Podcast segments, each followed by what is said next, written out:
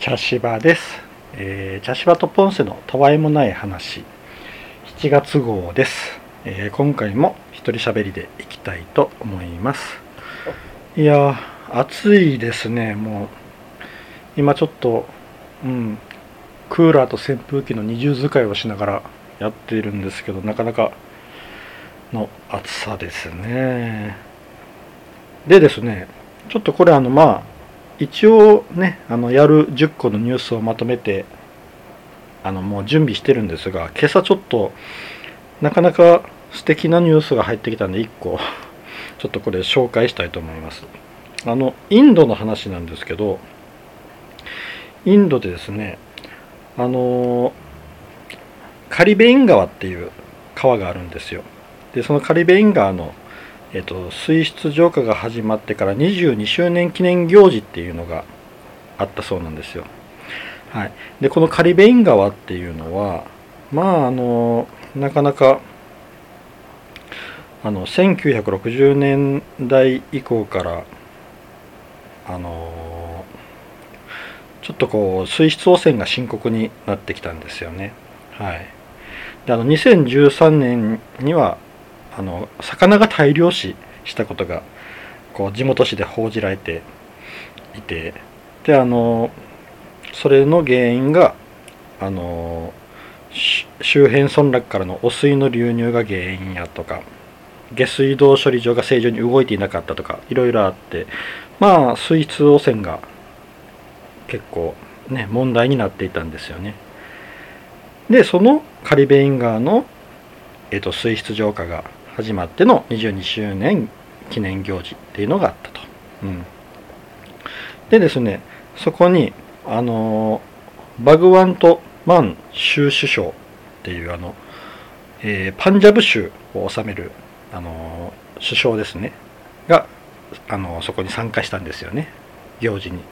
でそこでもうここの川の水質は大丈夫ですよと言ってその川からコップを持って直接一杯すくってそれを飲んだんですよ。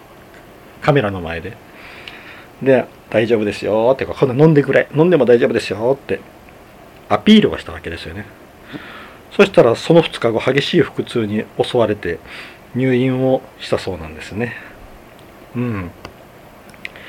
まあなかなかすごいですよね。あのいくら綺麗な川の水でもそこのコップをいっぱいすくってちょっと飲むのでもちょっと抵抗はありますよね。やっぱこうあの普通にこう自分のお腹とは合わんのやないかとかこうねプランクトンとかこういろんな ものを考えたりとかしてしまいますからね。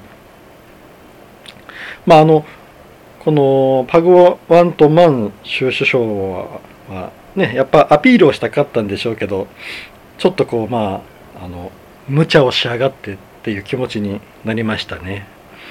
うん。あのー多分皆さんちょっとこうネット検索したその映像があると思いますんでこうそのコップにすくって水をの川の水を飲んでる映像が。うん。まああのーよかったらちょっと確認してみてください。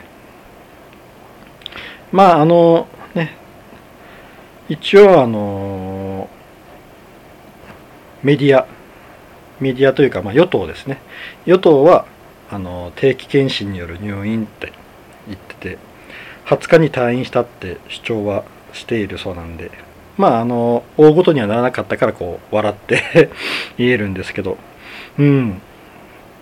まあなかなかすごいすごいニュースやなと思った次第です。はい。そしたら、えー、もともと選んでいた10個のニュースいきたいと思います。さて、えーいきますね。1、いたずら119番の犯人を特定した消防士が停職3ヶ月。千葉県習志野市内で相次いだいたずら疑いの119番通報について、通報した人物特定に動いた消防士が守秘義務違反などで市から停職3ヶ月処分を受けました。うん。ていうことですね。はい。まああの、一応これによっていたずらは止まったらしいんですよね。ただあのそのやり方がまずかったと いうやつですねはいこれあの消防士さんがまああの119番通報がえっ、ー、といたずらが多いと,、えーと、1月2月に公衆電話から火事が起きたという嘘の通報が6件も相次いででこの消防士さんが動いたと、うん、あの通報で駆けつけた同市内の店で防犯カメラの映像を見せてもらってでこいつが通報者やろうと特定した人物の映像を部下のスマホで写真を撮らせたと。うん、でその上であのこの犯人と思われる人物が関係すると思われる施設に出向いてでこの人知ってるかって関係者に確認した、うん、でそういうことを事後報告で奈良市の署にほ、えー、しとった。事後報告だったんですね。うん。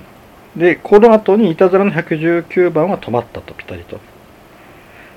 まあただこのやり方がちょっとまずかったってやつですね。うん。まあねこれは越権行為ですからねちょっと仕方ない部分がありますよね。でまあこの消防士さんとしてはいたずらを食い止めたかった。であの自分が悪意を持って行動したわけではないっては言いよるということなんですけどね。うん。これであのまあ結果往来やったんですけどもしもその特定した人物が間違っていた場合ね ちょっと大変ですよね。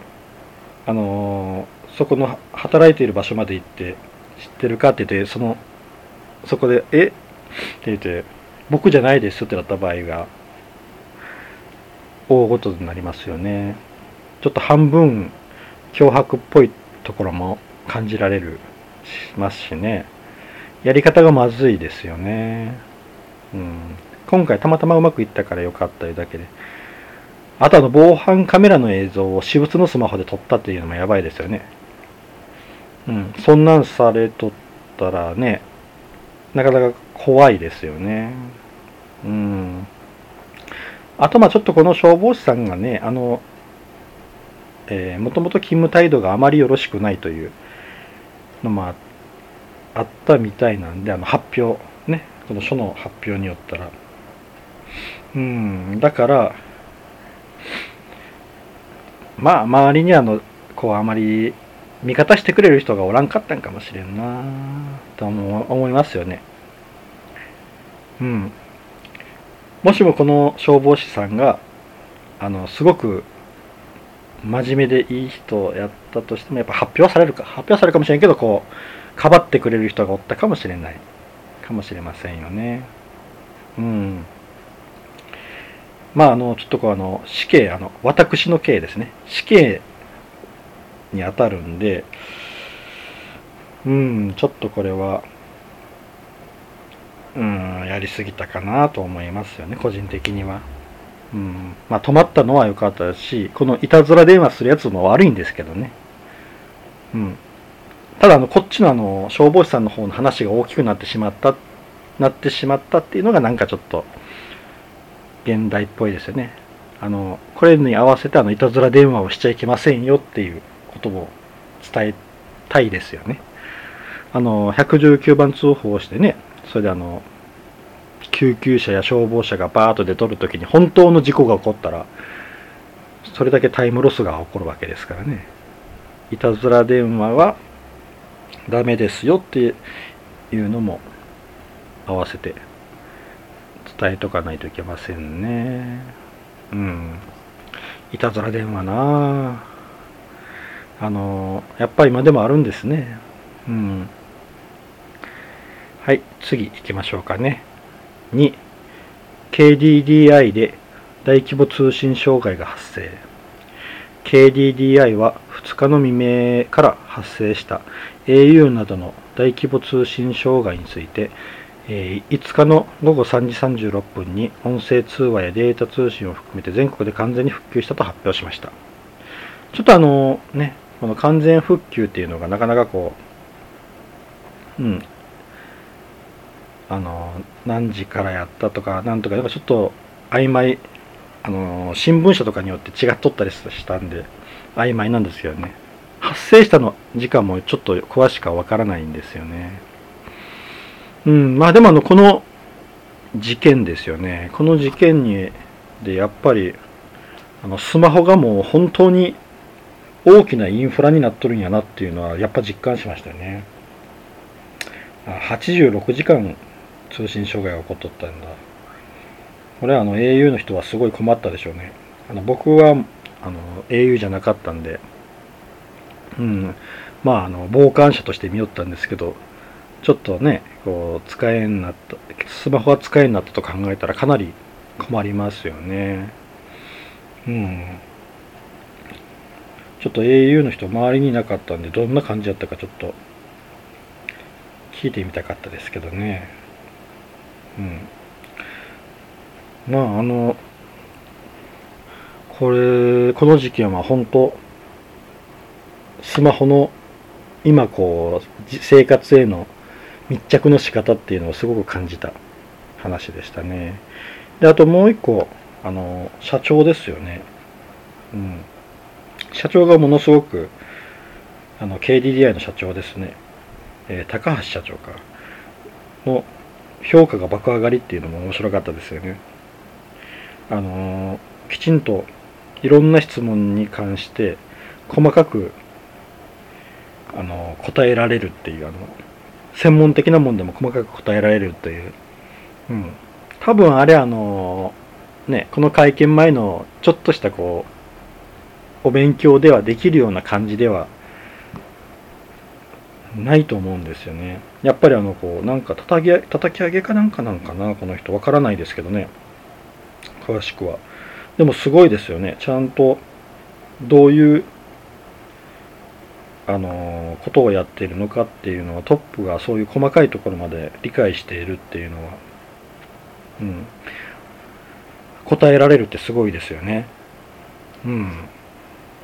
やっぱこう大きな会社ですからね、大きな会社になればなるほどやっぱ細かい仕事ってトップは把握できんもんですからね。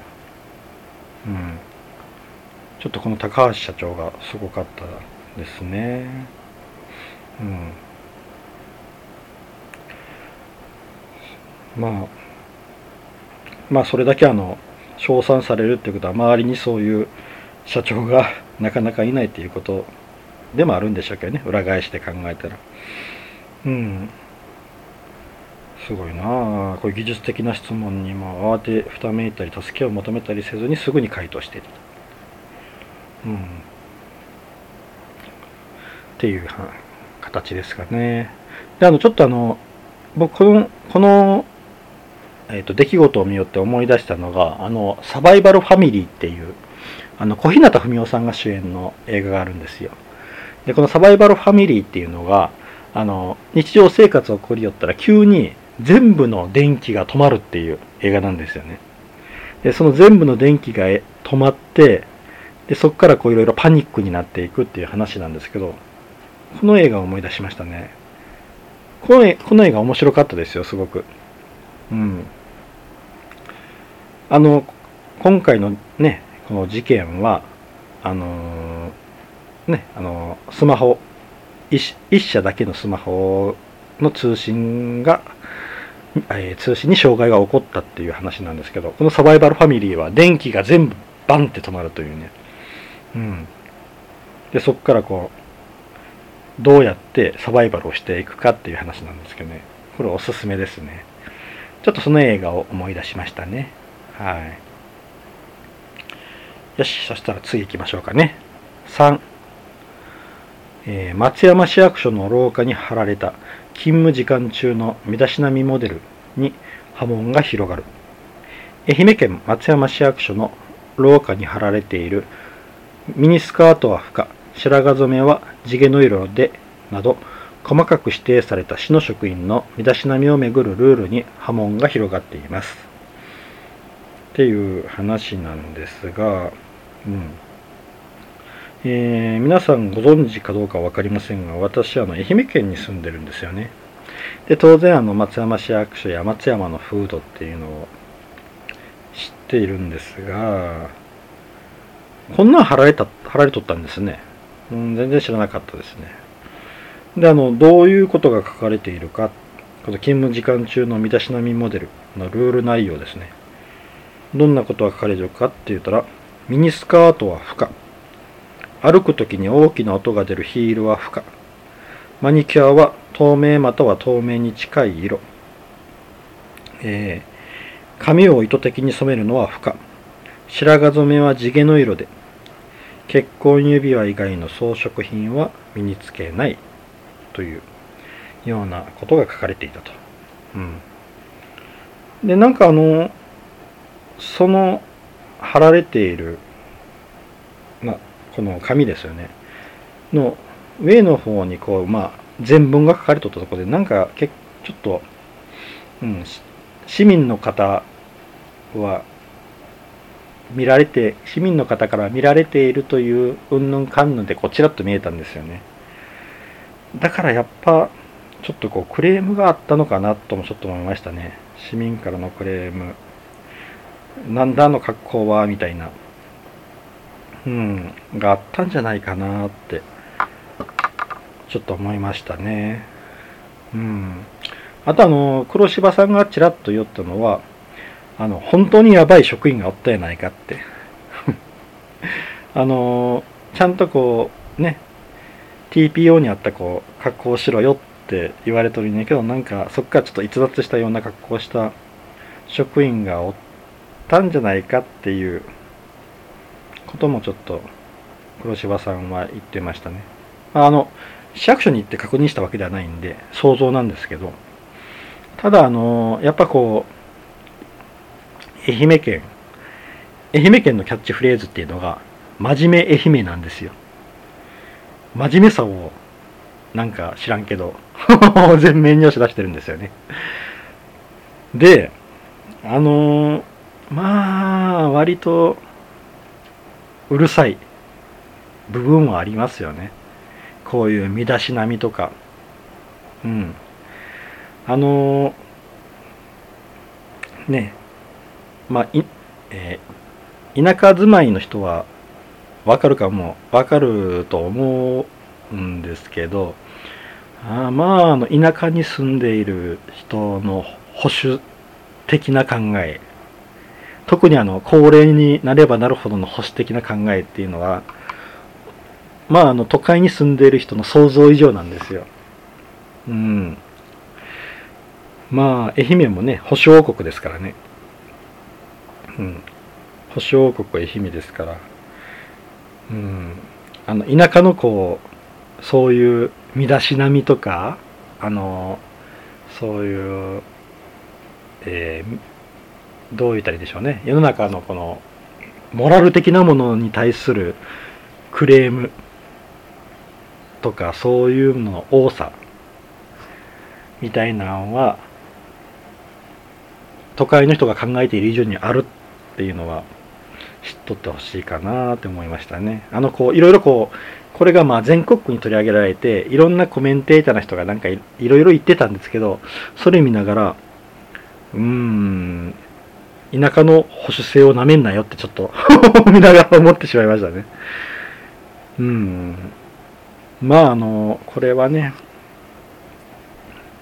だからあの、この市職員、特に公務員とかっていうのは、特にね、言われる立場の人たちですんで、市役所とかは。うん、だからもうそういうトラブルを避けるためっていうのでこうルール設定したっていうのは、うん、まあ少しわかる部分がありますよね。であのわざわざ廊下に貼ったっていうのは多分あの市民の人にあのうちはこういうふうにちゃんとルールを決めてやってますよっていうアピールもあったんじゃないかなともちょっと思いましたね。もちろんあの働いている公務員の職員の方にも言うとるんですけどあのアピール市民に対するこういうふうにやってますんでクレームはほどほどにお願いしますみたいな。そういうアピールもあったんじゃないかなと思いましたね。であのこれがあの市議会に取り上げられてなんか一人議員さんが割とせんあのー、ねこれを取り上げていろいろこう質問をしているっていうのがあったんですけどまああの一人の議員さんがねそれはちょっとあのもうすぐしたら統一地方選挙があるんでそのためのパフォーマンスもあるんじゃないかなってちょっと個人的には思いましたね。うん。あのきちんと仕事してますせーっていうアピール。なのかなってちょっと嫌味な僕は。思いましたね。はい。まああのねこの田舎の保守性っていうのがちょっと理解できる人にはああこういうこともあるかなって思ったんじゃないかと思う事件でしたねこれは。はい。はい。じゃあ次いきます。4非常停止ボタンを押した乗客に激高する駅員の動画が拡散される。JR 山手線の駅構内で線路内に現金4万円が入った財布を落とし非常停止ボタンを押した乗客と駅員が口論する動画が5日に SNS 上で拡散して物議を呼びました。というわけなんですが、まあ、これ結構あの話題になった事件なんで、あの動画を見られた方も多いと思います。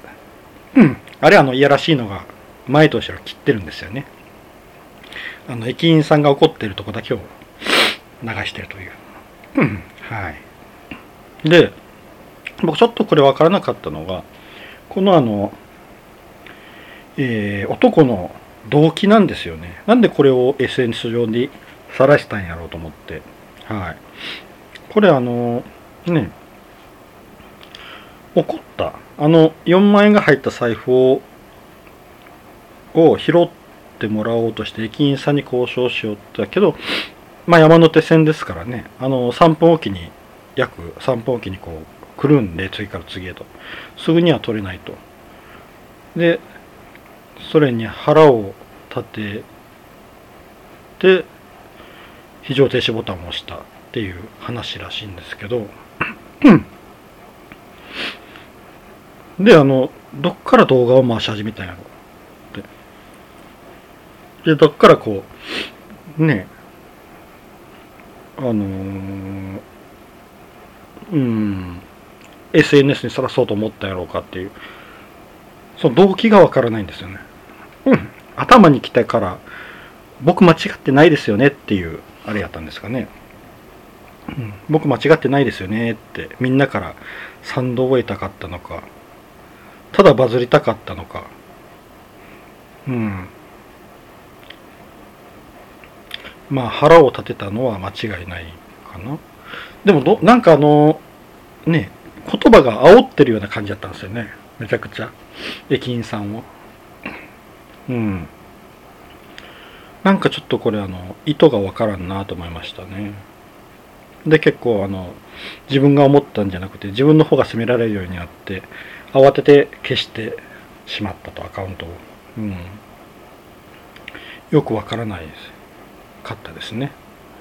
であのちょっと一個いいなと思ったのがあの動画を見てまあすごい駅員さんのこう怒鳴り声が印象に残りやすいんやけどこのちゃんと前後がないからわからないってもうみんなが、うん、ちゃんときちんとしたあの判断を下していたっていうのがあネットリテラシーが上がってるなと思いましたね。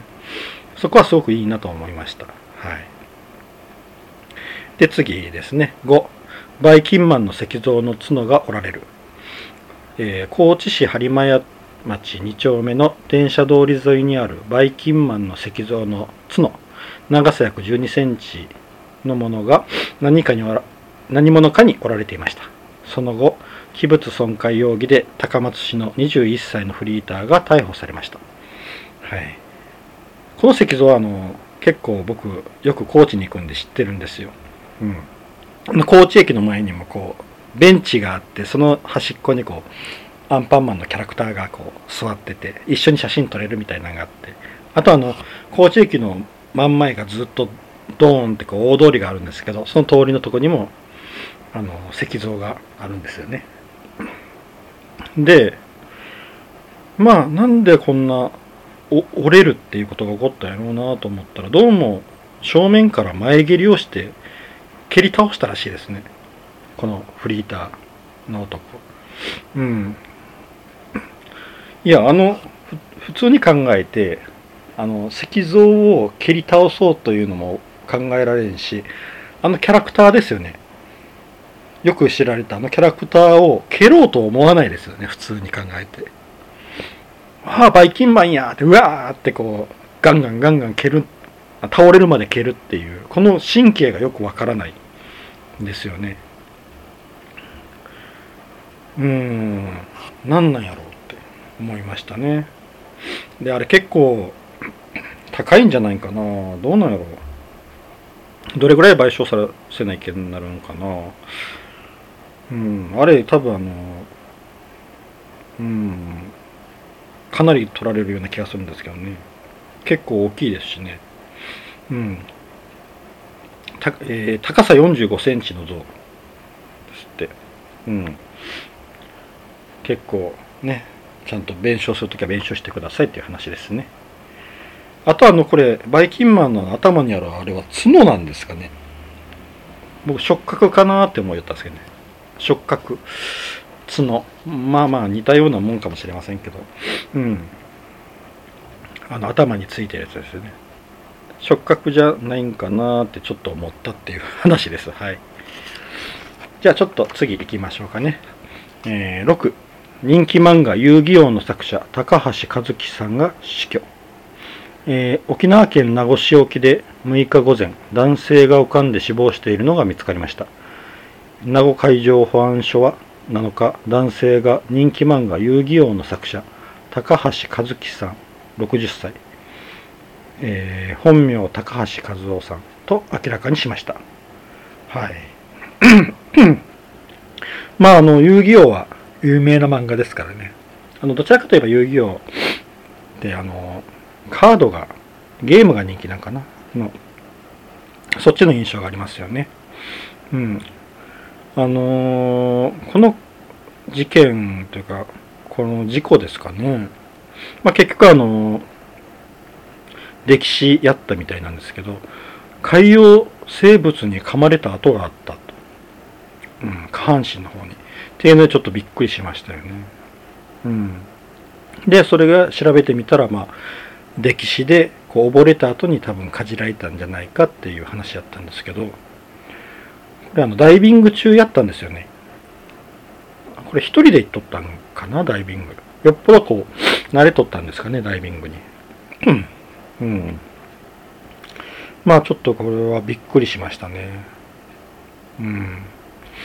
なんかこういう亡くなり方をしたっていうのは、うん、あの遊戯王って前にあの茶芝とポンセの方で話話をしたことあるんですけど一番あのジャンプ漫画の中で稼いだ漫画なんですよねあの遊戯王カードが爆当たりしてめちゃくちゃ、うん、稼いだ漫画っていうので有名なんですよねはい、まあ、その作者の方がこういう形で亡くなったっていうのはちょっと、うん、びっくりしましたね。はい。じゃあ次、7。小学校男性教諭が授業中に飲酒。えー、仙台市宮城野区の小学校に勤務していた60代の男性教諭が授業中に飲酒していたことが分かり、仙台市教育委員会は平成以降では前代未聞として停職6ヶ月の懲戒処分としました。ではまあ、あの、この後、なんか辞職をしたらしいですね。うん。まあ、びっくりですよね。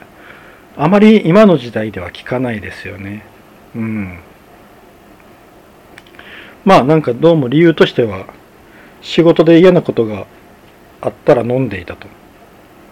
で、あの、授業前に10回以上、授業中にも4回飲んでいたと、うん、いうことらしいんですけど授業中に酒を飲むってすごいですね。うん、生徒は分かっとったやろか。もし分かっとったやろうな。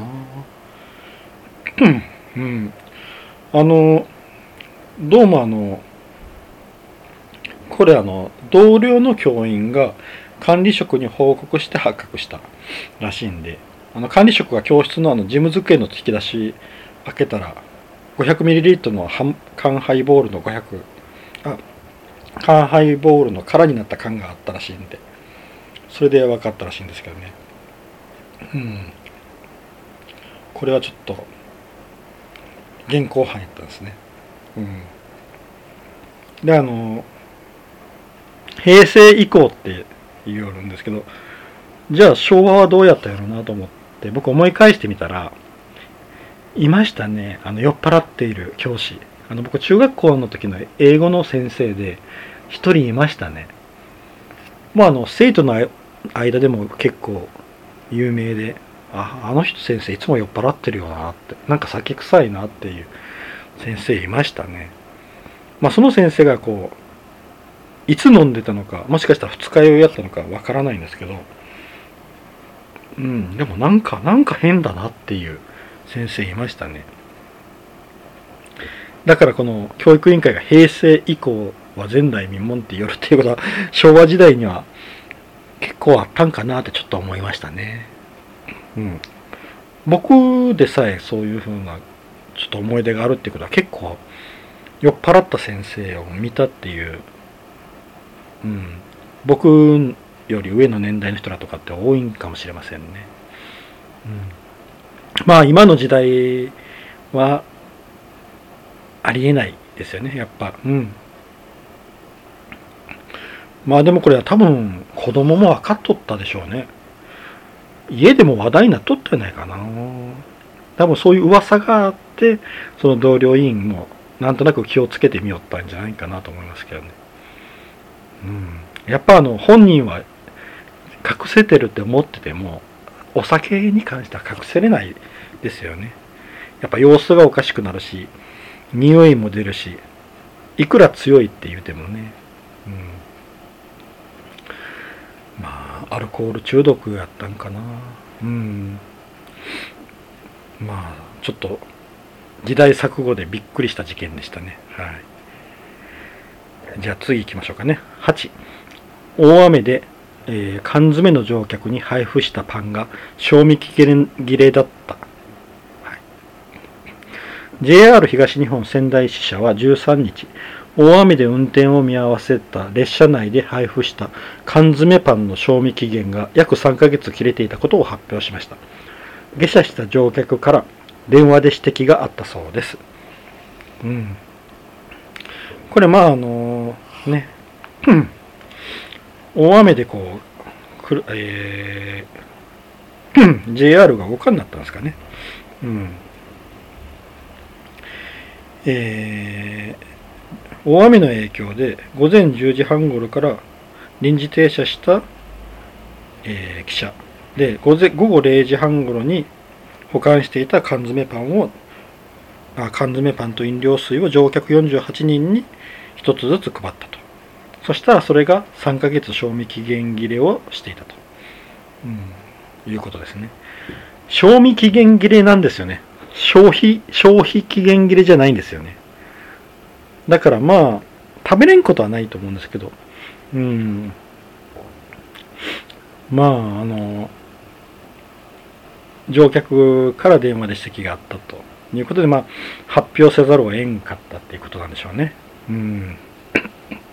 で、僕これあの、初め聞いて、もうええやん、それぐらいって思ったんですよ。この乗客からこう指摘があってって、ね、いう話ですから。ただ僕ちょっと思ったのが、この下車した乗客も別に怒ってなくて、まあ、あの、好意でやってくれたことですかね。僕の想像ですけど、怒ってなくて、ただ、ちょっとこれあの、賞味期限が3ヶ月前だったんですよってちょっと軽く教えてあげたみたいな感じだったんかなとちょっと思ったんですよね。あの、クレームとかではなくて、あありがとうございました。ただこれあの、賞味期限切れやったんで、また確認してみたらどうですかとかみたいな程度の連絡やったんですけど、まああの、今、コンプライアンスが厳しいんで、とりあえず、そういうことがあったら発表しなきゃいけないということで会社が発表して、で、あの、この電話連絡した人も、実はびっくりしとったりするんやないかと。え、こんな応答になったの？って。びっくりしとるんやないかってちょっと思いましたね。うん。実はあのクレームとかではなくて、まあ、指摘って書いてありますからねただあのこうやったんであの確認してみたらどうですかぐらいのあれやったんかもしれんなってちょっと思いましたねうん全然怒ってなくてみたいな。うん。いいように撮ったらですけどね。とちょっと思いましたね。はい。じゃあ9えー、高校の校長がスーパーの値引きシールを貼り替えて購入し逮捕。スーパーの値引きシールを勝手に貼り替え商品を安く購入したとして大阪府立高校の校長が逮捕されました。容疑者は、えー、容疑者は食料品9点を510円で購入していましたが正規の値段は3536円だったそうですこれ何円？何割引きのシール貼ったんやろうってちょっと思いましたね。3536円が510円になるって。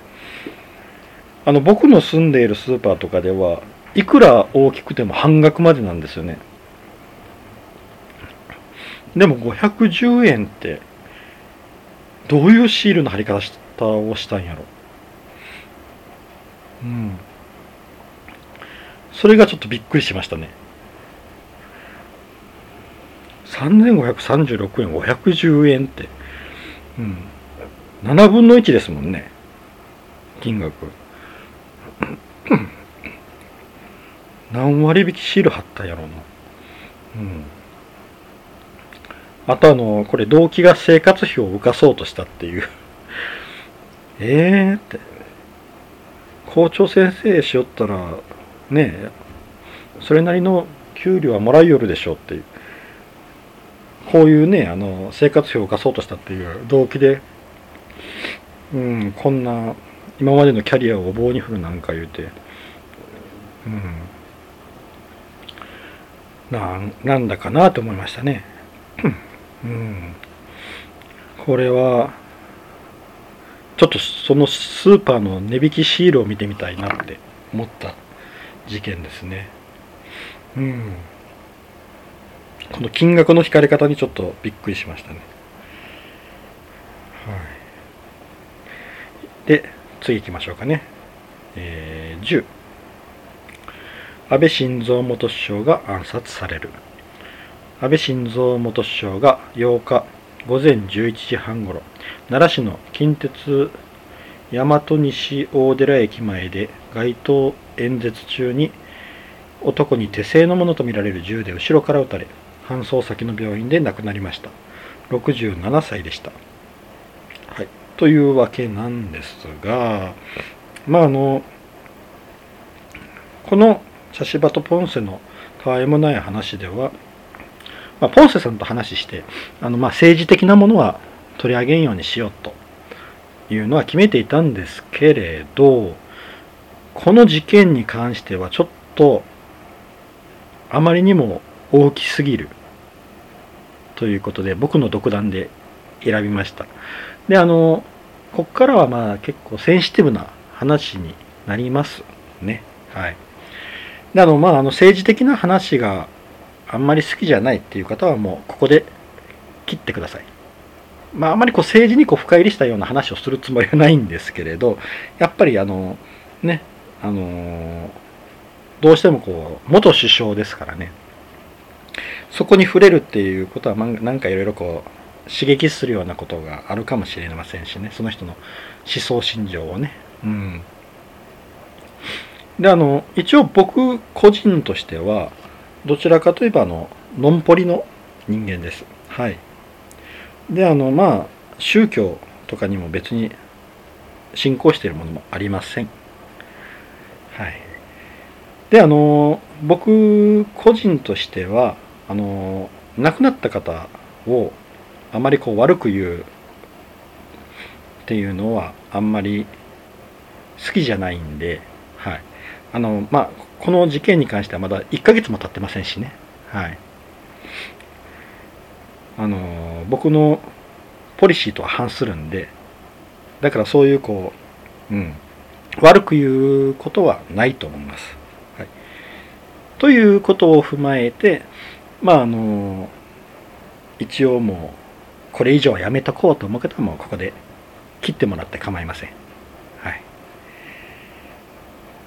ですねはい。まあねなかなかこうあれなんですけどね。難しいと思うんですけど。じゃああの行きましょうかね。はい。まあまずは日本でこういうあの銃による暗殺が起こったことにまずびっくりしましたね。うん。しかもあの元首相というところでね。はい。すごくうんびっくりしましたであのまずこの一報を聞いた時に僕はどう思ったかって言ったらあの怒りが湧いたんですよねであのこの怒りって何なんやろうって考えたらやっぱあの政治に対して暴力で介入されることに対してのアレルギーやなってちょっと思ったんですよ。で、あのそれに自分自身でびっくりしたんですよね。あのこの自分にそんな感情があるんだっていうのが。うん。やっぱりあのこのね、あの国民主権でこうやってあのきちんと政治家を決めてそこでこう国を運営していくっていうところに暴力で介入されるっていうことがこんなに腹が立つことなのかっていうのはうんちょっと自分でもびっくりしましたこの初めての経験で。うん。まあでもねどうもこのの容疑者の話漏れ聞こえる話ではそういう政治信条とかなんとか思想信条は関係ないっていうことみたいなんですけどね。うん。まあでもあのまずそういう気持ちが湧いたっていうのにびっくりしたっていうことですね。うん、であのまあこれはあれでしたねあの悪条件が揃いすぎてましたよねこの事件に関しては。うん、あのまずあのね安倍さんは元首相であの現役の閣僚ではなかったあのなんかに大臣とかそういう役職についてるわけではなかったであの SP の数がねちょっとこう減っていたっていうのとあとまあ選挙応援ですよねやったであの選挙応援って結構ねあの総理でもいろんなこう演説をみんなが見えるところで演説をして、まあ、みんなが見えるような形で演説をしてその後にもうみんなと握手をするというような形じゃないですか。だからもう本当にこうみんなが見えるようなところに立っていうことなんでそこを狙おうと思ったら狙いやすいですよね。であとあの今回使われたのがあの銃といってもあの手製のものなんですよね。作ったやつなんですよね。であの捕まる時の写真とかがよく出てるんですけどあの時に落ちているあの筒2つくっつけて黒のガムテープでぐるぐるに巻いてるもの。あれ銃と思わないですよね。あれ持っとってそれが殺傷能力のある銃だとは思わないですよね。であれをあのなんかバッグの下に隠して持っとったわけですよね。うん。であとまあねあの場所ですよね。安倍さんのあの演説しょったあそこもうん。あの後ろが車道になってて車がどんどん通るでもう車道を止めるわけにはいかなかったんでしょうね。もうずっと車が通るよるしあの自転車も通ってましたから。うん。だからもうあそこもバンと遮断してっていうことができなかった。そこの交通を止めることができなかったっていうのもちょっと大きかったですよね。だからもう本当この事件はこの犯人によって犯人に対してすごくいい条件が揃いすぎていた。とは思いましたね。うん。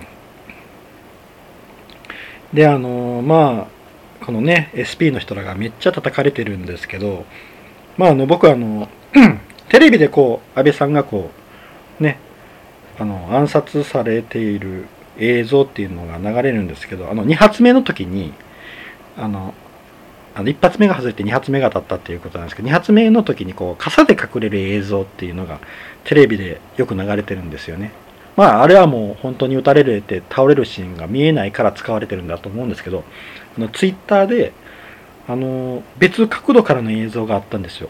本当にこう2発目が当たって崩れ落ちるのもところまで映ってる映像があってその動画を見たんですけどあの SP の人があの1発目と2発目の間の時にあの1人こうバンとこう安倍さんの後ろに体入れとるんですよね。であのえー、アタッシュケース多分あのあれ防弾のやつやと思うんですけどあれをバッと広げてこう間に入っとるんですよ。うん。でその2発目が鳴る瞬間にも SP や警備の人って走っとるんですよ。あれあのガードレールの内側にいましたよね。それがもう向こう側に走ってるっていうことは一発目が鳴った瞬なって確認した瞬間にガードレールを飛び越えても走ってるんですよ。だからあそこにいる人らのできる最善のことはしてるようには思ったんですよね僕その映像を見て。うん。ただ安倍さんを救えなかった。まああのこのこれに関してはまああの結果論なんでうん。まあ安倍さんが救えなかったっていうことはもう失敗や失敗ということなんですけれどうんそんなの叩くああれだけこういろいろ言われるのもちょっとうん結果は悲しい結果に終わっちゃったんだけど SP があそこまでって叩かれることはないんかと個人的には思っていますね。あのコメンテーターとかなんか元サットの人とかなんかいろいろいろんな人が出ていろいろ言ってるんですけどやっぱ全部結果論に聞こえるんですよね。後からのこういろいろ検証してからやったらいくらでも言えますからね。でもあの場であの場の判断でっていうことやったら僕やれることはやったとは思ったんですけどねまあでもあのね安倍さんが殺されてしまったっていう結果になってしまったっていうのはもう本当にそこはもうねあのダメ、うん、失敗したっていうことなんですけどね。うん。本当ね。うん。まあでも一番多分ね傷ついてるのはまあ昭恵さんやしまあその仲間やけどこの SP の人もかなりうん傷ついて自分責めよると思いますよ。うん、もうこのねケースをきちんとまた分析して次に生かしていくしかないですよね。あの1発目と2発目の間が2秒から3秒ぐらいなんですよね。うん、であの手製の銃なんであの音がどうもあの銃の音と違ったららしいんですよね、うん、だから分からなかったっていうのもあるみたいですね。あの銃の音やったらパッと反応できるんですけどなんかタイヤが破裂するような音を見てこういろんな人が言うんで。うん。なかなかね。そこで反応が遅れたいうのもあるみたいですね。うん。でもあのここからもうあのドブ板選挙はどうなっていくんでしょうね。あの大体今の流行りってドブ板選挙じゃないですか。こうダーッと候補者が回ってであの応援に入ってでみんなと握手をしてっていうのが主流になったんですけどそこも変わっていくんですかね。うん。なんかいろいろこう変わっていきそうな気がしますね。うん。であとはマスコミ報道ですかねちょっと思ういろいろ思うのはあの僕すごく怖いなと思ってるのがあのマスコミがあのワイドショーやニュースでこの容疑者の動機をどんどん形作ってってストーリーを作っていってるところがすごく怖いなと思うんですよ。うん。あの全部あの捜査関係者によるとっていう話でこんなこと言ってましたあんなこと言ってましたって今度どんどんどんどんストーリーを作り上げていってる感じを受けてえその捜査関係者の人って信用できるのってその人本当のこと本当に言いよるのって思うんですよ。うん、もうこういうあの大きな事件でいろんな影響を与える事件っていうのはやっぱりあの警察発表をちゃんとするべきで、うん、またテレビの方は警察発表を待たないけんような気がするんですけどね。正式な発表を。うん、まあでもセンセーショナルな事件なんでやっぱなんとかこうね独走したいあの特段に抜きたいんかもしれないんですけどこういう時こそ慎重にやった方がええ気がするんですけどね。うん。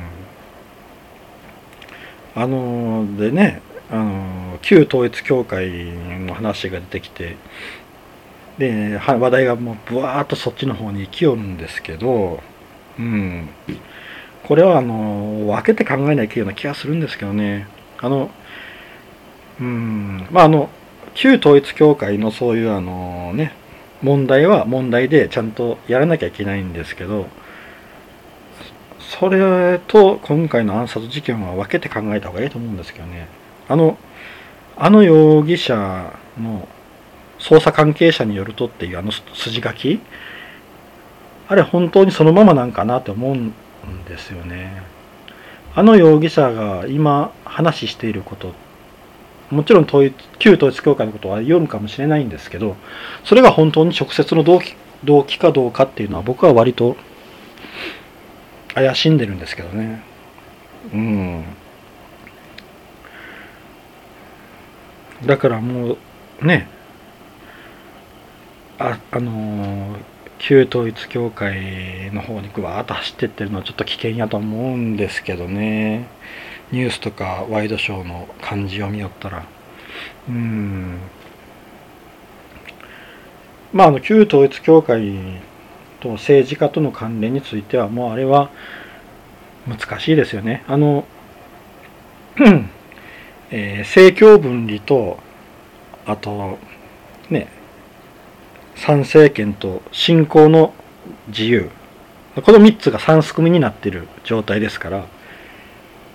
じゃあ新興宗教に入ってる人は参政権を取り上げるかって言ったらそんなことはできないですしね。うん。で、あとあの、ね、政教分離に関しては、あ、じゃあ公明党はどうなんていう話があるし、うん。あれは三すくみになってるんで、もう単純に、あの、この政治家は統一旧統一教会に絡んでたとかなんとかと言って、そこでねあれしても。し仕方ない気がするんですけどね。うん。あの当然あの旧統一教会で苦しんでいる家族のあのことはちゃんとしなきゃいけないと思いますよ。それはそれで別でちゃんと。うん。やらなきゃいけないんですけど。うん。とにかくあのその容疑者の漏れ聞こえるそういう嘘か本当かわからない情報でストーリーを組み上げてってるっていうのが怖いという話です。うん。まとめると。うん。あとあの、一個ちょっと思うのが、あの、旧統一教会の今すごく攻撃が始まってますけど、あまりこう攻めてって、こうグワーって叩き潰すっていう方向に行ったら、あのヤクザあの暴対法が始まった時のヤクザみたいにこう闇に潜っていくような気がするんですよね。うん、もっとこう表だったことをしなくてこう闇のアンダーグラウンドの方にどんどん入っていくような気がするんで、うん、あのオウム真理教も結局あのね解散になりましたけど今 3, 3つに分かれて結局は活動してますからね。だからあの叩いて叩いてってややるよりもこう生かさず殺さずみたいな感じでちゃんとやった方がええと思うんですけどね個人的には。うん。あんまりそこはうまくやってほしいなって思いますね。うん。やっぱあのね日本はあのオウム真理教の一件があったんでやっぱどうしてもそこはねあのー、センシティブにならざるを得ぬところがありますからね。うん、でですねまあこの安倍さんですよね安倍さんが亡くなったことで僕すごい心配しているのがあの外交の部分ですよね。あの安倍さんが持っていたの外交のパイプあれはすごい大きかったと思うんですよ。うん、特に今のこのねロシアのね県があるんですけどそのねプーチン大統領と話ができる人あとまだ中国ですよね。あと北朝鮮。そこで話ができる人やったと思うんですよ。であの他のいろんな国からのあの首脳からの信頼もうめっちゃ大きい人やったんでやっぱあのね8年8ヶ月総理をやっとったわけですからそこの外交パイプを持っててその外国の要人の人と話せる人がこういう形で亡くなったっていうのはめっちゃ日本にとっての大きな損失やと思うんですよね。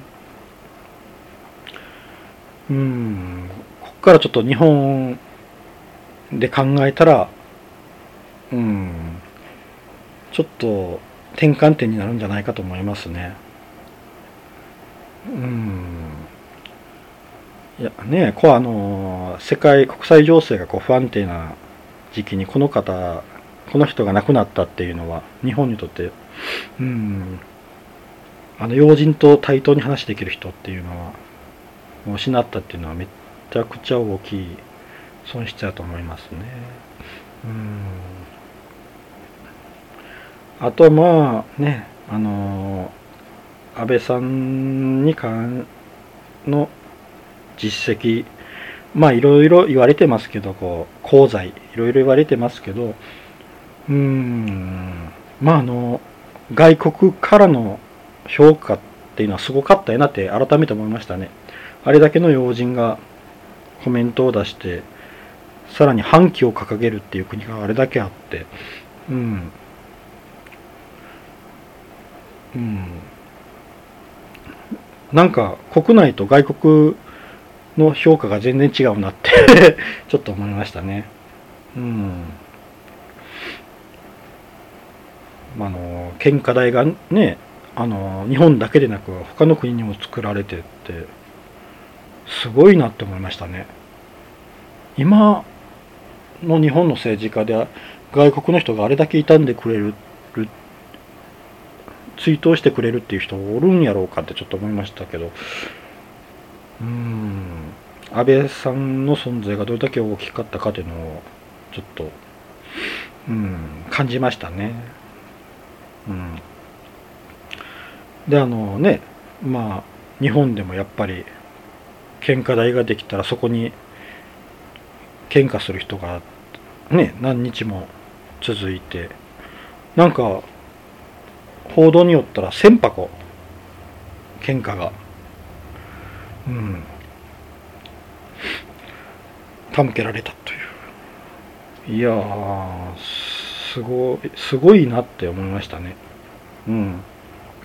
あのー、やっぱりね、あれだけそう献花する人がたくさんいてであの出棺の時にあれだけ沿道に人が集まってねやっぱあれを見たらああこの人は本当すごかったなってちょっと思いましたね。うん。僕あの一回だけ安倍さん見かけたことあるんですよね。あの東京の旅行に行った時に、えーと、と三越でしたかね。うん。日本橋の三越やったかな。あの写真展があってその写真展を見に行った時に来とったんですよ安倍さんが。であのすごい人だかりがあってえ何やろうと思ってはってみたらあの安倍さんの顔がちらっと見えたんですよ。あの安倍さんの背が高いんでこう頭ちょっと一つ抜けててそれであ顔が見えてああ安倍さんやって、うん、あれだけでしたね一回だけ見ましたね。うんまあでもあのさっき言ったようにこうあれだけ世界中のねあの首相とかああいうこうね人らが追悼文を出して反旗を掲げて献花台作られて日本でもこれで献花台作られてそこに花をね献花しに行く人があれだけいて沿道にあれだけの人が集まってっていうのがもうそれが答えのような気がしますね。やっぱあのねツイッターにとかヤフコメとかにこう言葉文字を打つのとわざわざ花を買って足を運ぶっていうのとの違いですよね。うん。あれが全てのような気がしますね。あの、うん。あの映像、僕が見た映像。うん。それだけのことをやった人なんやなって思いましたね。うん。まああの、あと、ね、ちょっと安倍さんの、まあ、人柄を表すのにちょっと一つ、うん、僕がちょっと好きな話というか、うん、いうのがあるんですけど、えー、あの硫黄島の話ですね。うん、硫黄島での話ですね。あの安倍さんが硫黄島にあの訪問した時の話です。えー、今ちょっとねその資料を探しているんですが、うん、出てきませんね。あの、もうこれは、ああ、なんか、冷房が低すぎましたかね。うん。あの安倍さんのうん硫黄島の話硫黄島の話。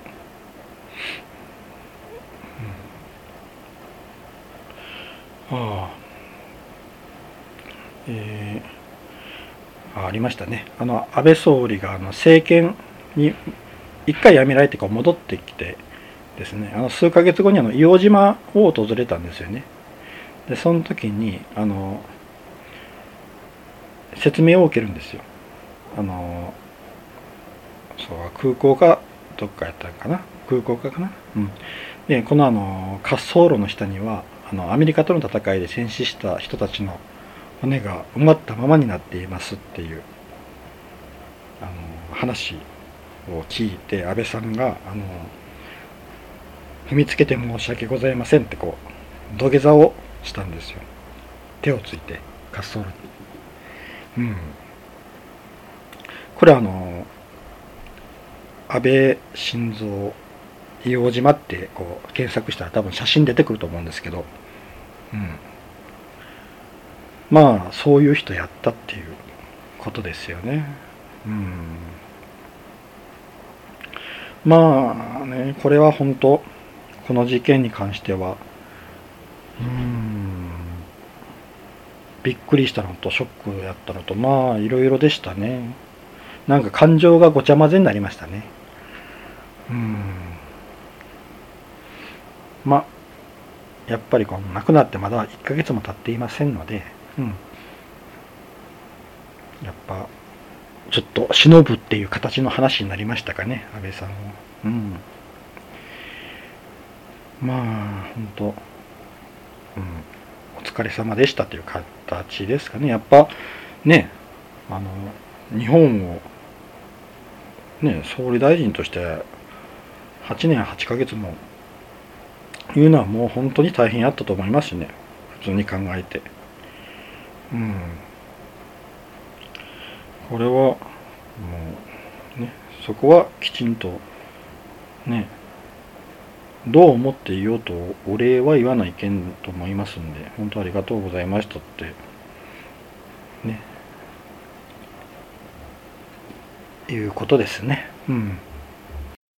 えー、ちょっとね、あのコロナの方がまたちょっとね、感染者数が増えてきたんで、またちょっとこう、いろいろ、ね、想像しくなってきたんですが、うん、まああの、ね、ちょっとネットの方がまたあのコロナが始まった頃みたいな、ケンケンした雰囲気が出てきたんで、皆さんあの、疲れたらネットから離れるっていうのもやった方がいいと思いますね。はい。あとまあ暑さで熱中症も多いみたいなんで皆さんぜひ気をつけてください。ね、もうコロナウイルスは自衛するしかないし、熱中症もそうですね。自衛するしかないですね。うん。元気にやってまた来月お会いしましょう。はい。以上です。ありがとうございました。